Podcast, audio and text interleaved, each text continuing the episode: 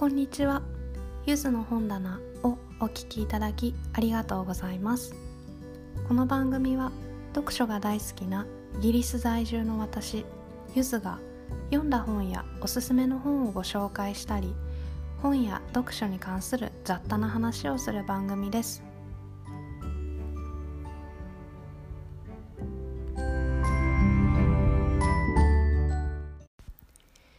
今回は本のレビューではなく洋書についてのお話です。え皆さん洋書を読んでいらっしゃる方も多いかもしれないんですけれども普段洋書を英語の勉強に使っている方はいますでしょうか？趣味で読んでいる方もいらっしゃるでしょうし英語の勉強のために読んでる方もいらっしゃると思います。で今回は私がこの前インターネットを見ていた時にふとあの見つけた、えー、洋書を使った英会話スクールというのが、えー、ありましてそちらをのお話をしたいなと思います。でえー、お話をする前にあらかじめ断っておきたいんですけれども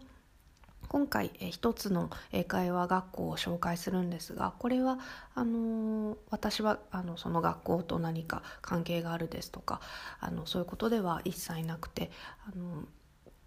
それを特別おすすめして私に何かボーナスが入るですとかそういうことは全くないのでその辺りは、えー、ご理解いただけますと幸いです。純粋に、えー、こんなサービスもあるんだと思っていいなと思ってご紹介できればと思ったという、えー、次第です、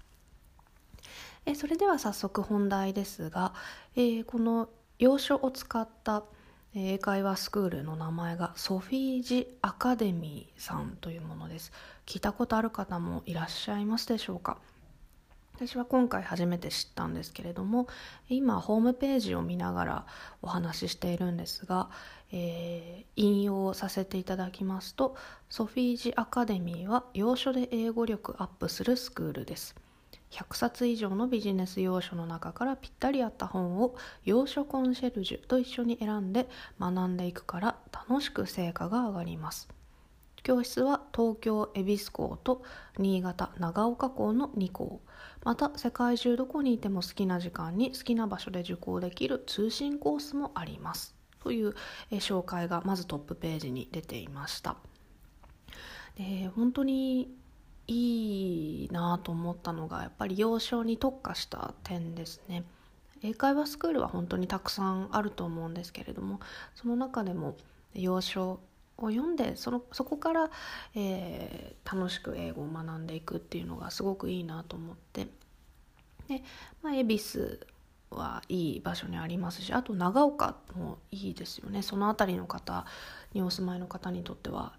いいのかなと思いますし。またあと、えー、通信コースもあるということで、まあ、私のように海外に住んでいても、えー、受講できるんでしょうし日本でちょっと東京ですとか、えー、長岡から遠い方はそれも使えるのではないかなと思いました。でこの養殖コンシェルジュっていうのが本当にいいなと思ってなんか私もできることならやってみたいなと思ったんですけれどもで、まあ、このこちらを見ていくと、まあ、要所といっでもえビジネス書がやはり多いというか、まあ、ほとんどそうなんですかねビジネス書を使ってやるんですかね。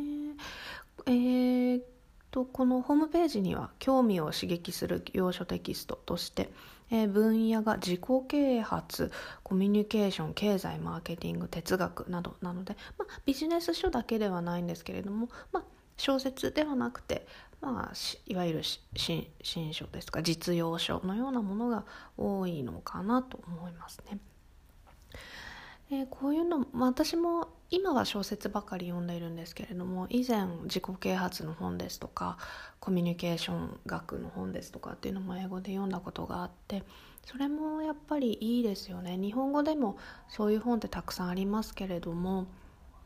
英語で読むことで、え、海外の人の考え方をよりダイレクトに知ることができますしそれで考え方ですとか自分の中のモチベーション心の持ち方とかそういったことも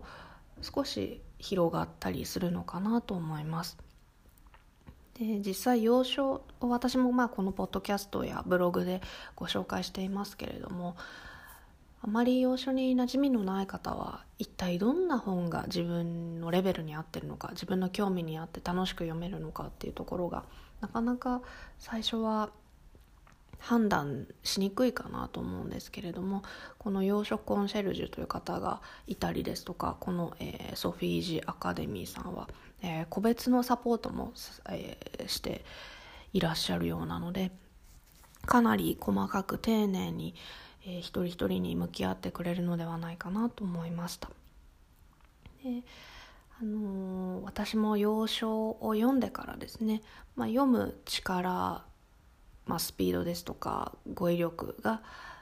その読む前と比べるとやはり増えたなっていうのは感じますしあと、えー、イギリス人のネイティブの、えー、友人から言われたのはライティング力が上がったんじゃないかっていうのを言われて本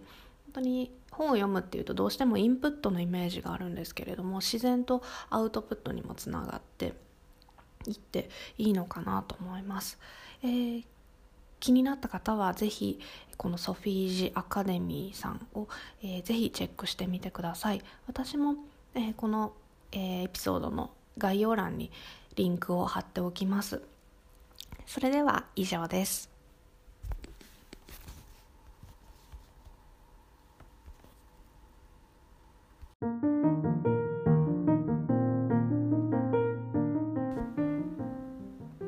もお聞きいただきありがとうございました。ゆずの本棚では Twitter やブログでも読んだ本の感想やおすすめをご紹介しています。また皆様からのお便りはお布施というサービスからお送りいただけます。励ましや質問トークテーマのご提案などお待ちしております。いただいたメッセージは番組内でご紹介させていただきます。